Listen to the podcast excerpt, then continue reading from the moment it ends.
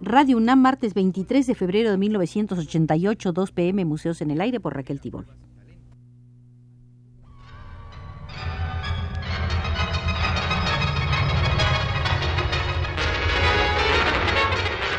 Radio UNAM presenta Museos en el Aire. Un programa a cargo de Raquel Tibol, quien queda con ustedes. Recientemente se presentó en el Museo de Arte Moderno de Chapultepec el llamado Encuentro de Ceramistas Contemporáneos de América Latina con participación de artistas de Argentina, Brasil, Colombia, Cuba, México, Puerto Rico y Venezuela. Esta exposición, después de haber estado en México, seguirá su viaje por Colombia, Venezuela, Brasil y terminará en la Argentina. En esta cuarta visita que haremos al Museo de la Cerámica Latinoamericana, nos detendremos en la cerámica de Argentina, teniendo como asesor a José David Miranda Meléndez.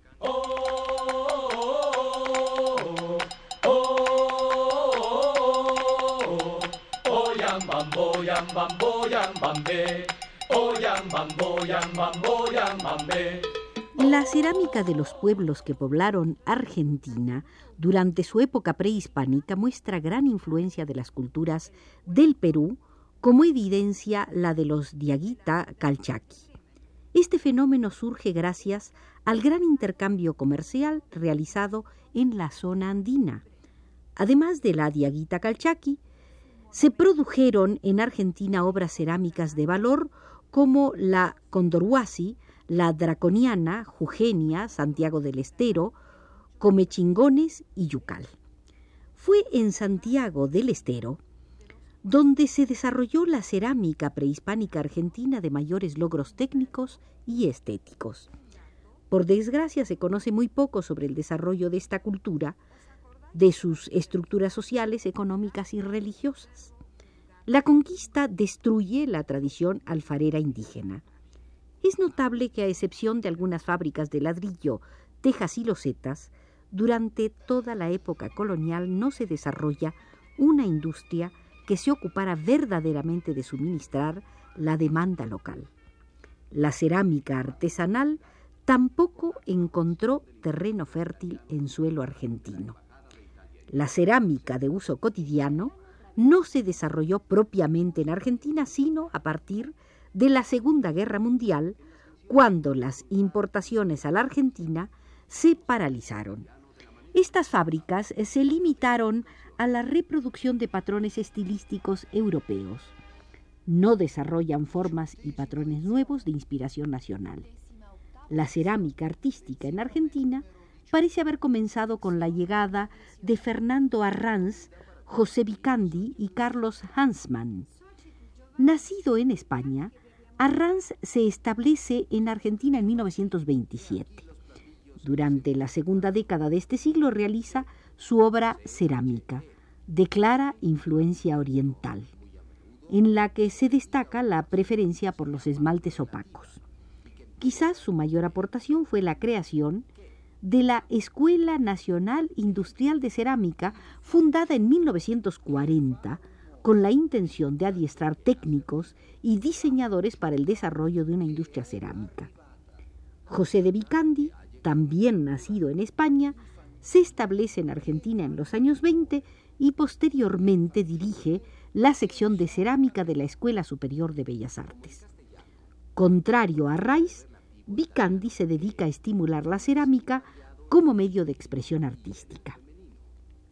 Carlos Hansmann oriundo de Carlsbad, Bohemia, llega a la Argentina en los años 40. Su presencia fue también determinante en el desarrollo de la cerámica industrial y artística contemporánea de la Argentina. Hassmann eh, crea para la producción industrial innovadores diseños contemporáneos basados en la alfarería prehispánica de Santiago del Estero.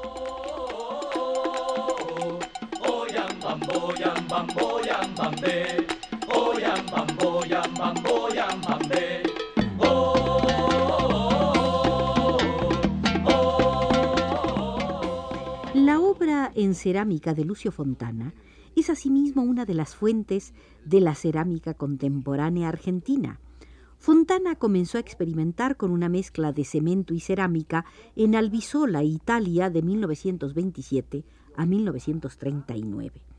En 1945 publica con la colaboración de varios de sus discípulos su Manifiesto Blanco, donde propone la valorización de la materia a través de los procesos de creación intuitiva, esto es, suprimiendo la representación basada en la reflexión intelectual. Se establece en Argentina de 1947 a 1958, donde continúa trabajando.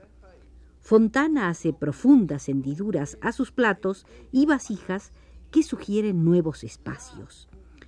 Para la década de los años 60 pasa a realizar enormes formas abstractas de barro quemadas a alta temperatura. Fontana fue quizás el primer artista en llevar las posibilidades del expresionismo abstracto a la cerámica. Su influencia en el arte argentino fue muy importante y su producción en cerámica dejó una profunda huella en los que le siguieron. Durante la década de los 50 el ambiente ya estaba preparado para asimilar el estímulo de la generación anterior. Es durante estos años que se crea el llamado Grupo Artesanos, dedicado a divulgar y promocionar la cerámica a través de exposiciones realizadas en todo el país. El grupo era integrado por ceramistas de todas las tendencias, desde aquellos que trabajan la cerámica utilitaria hasta los que creaban objetos de carácter fundamentalmente expresivo. Ana María Burnichón fue la directora intelectual y alma del grupo Artesanos. Fue también en este grupo y bajo Burnichón que se formaron algunos de los ceramistas argentinos más importantes de la actualidad, entre ellos Mireia Baglietto y Carlos Carlé. Mireia Baglietto tuvo una vasta producción cerámica entre 1954 y 1978. Su labor fue reconocida internacionalmente al ser nombrada a la Academia Internacional de la Cerámica en Ginebra.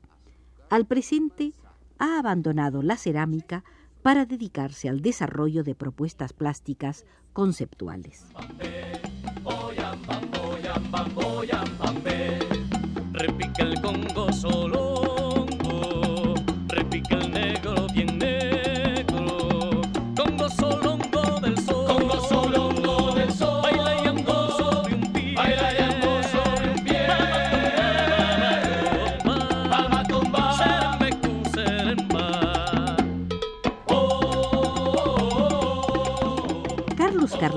Realiza sus primeras obras en cerámica de alta temperatura en la fábrica de ladrillos de su padre.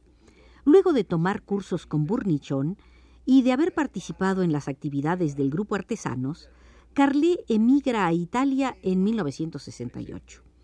Ahí se establece en Albisola, cuyo ambiente artístico le influye grandemente.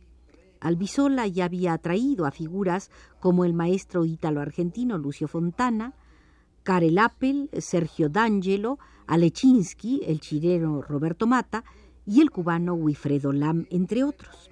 Allí Carlé absorbe nuevas corrientes internacionales como el informalismo, con su total rechazo a la forma estructural orgánica. El tachismo, de propuestas creativas espontáneas e intuitivas, y la pintura de acción, en la que la asociación con lo concretamente objetivo desaparece pero quizás sean las propuestas estéticas de Fontana las que más han influido en la obra de Carle. Miembro titular de la Academia Internacional de la Cerámica con sede en Ginebra, Suiza, y ganador de varios premios internacionales, entre los que sobresalen aquellos obtenidos en Praga, Checoslovaquia, Faenza, Italia, Valoris, Francia, Carlos Carlé es una de las figuras más importantes de la cerámica contemporánea de América Latina. Carlet trabaja el relieve así como la forma tridimensional, en particular la esfera. En sus impactantes piezas monumentales de lenguaje abstracto, el color y la forma surgen como valores propios de la materia barro. Su obra muro es un volumen riguroso, cuya superficie casi monocromática está lograda con la aplicación de óxidos. Construida en cuatro módulos y tratada con roturas, rasgaduras y esgrafiados, la obra sugiere un proceso creativo en el que armoniza lo instintivo y lo racional. Carlet, como Fontana, rechaza expresar imágenes literales. Su obra, a la vez, recuerda antiguos monumentos monolíticos. La serie de tótems alude efectivamente a las construcciones simbólicas. Ya en muro restringe aún más la alusión al monolito ceremonial y se concentra en la belleza de la forma abstracta. Leo Tabela también es miembro de la Academia Internacional de la Cerámica y ganador de premios en Praga y en Faenza. Formado en su país natal, Tabela estudia pintura y escultura antes de dedicarse por completo a la cerámica.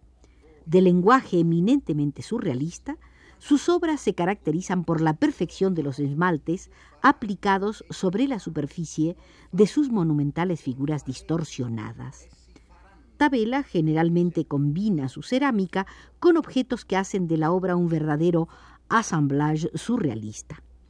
En figura con silla, modifica la estructura anatómica de la figura humana entrelazada a objetos de obvia cotidianidad en una personal y alucinante visión de la realidad.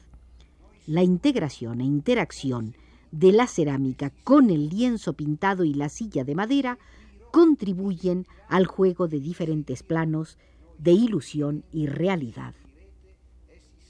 El surgimiento de un dinámico movimiento cerámico en Argentina durante los años 50 y 60 decae considerablemente durante las pasadas décadas.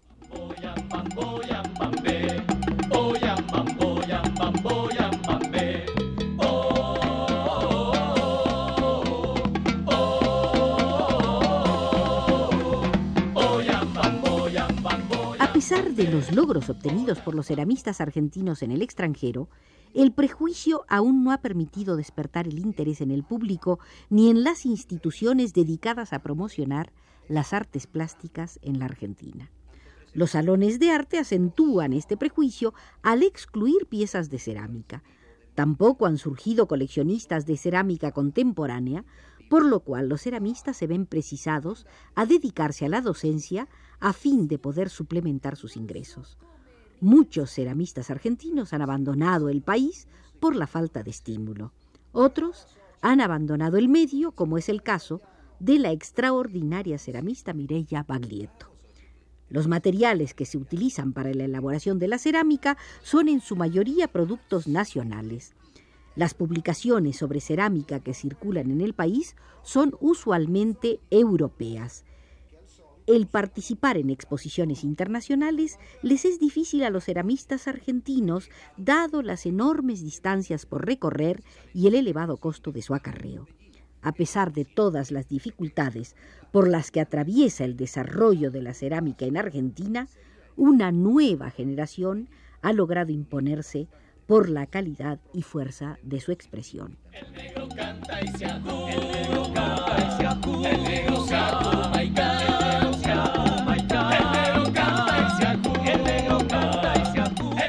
Con la asesoría de José David Miranda Meléndez, y la conducción de Arturo Garro desde los controles, hemos realizado esta cuarta visita al Museo de la Cerámica Latinoamericana y nos hemos detenido en la sala de la Argentina.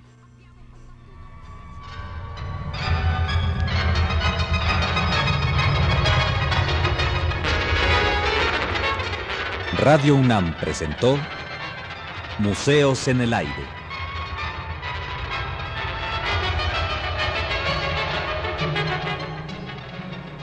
Un programa de Raquel Tibol.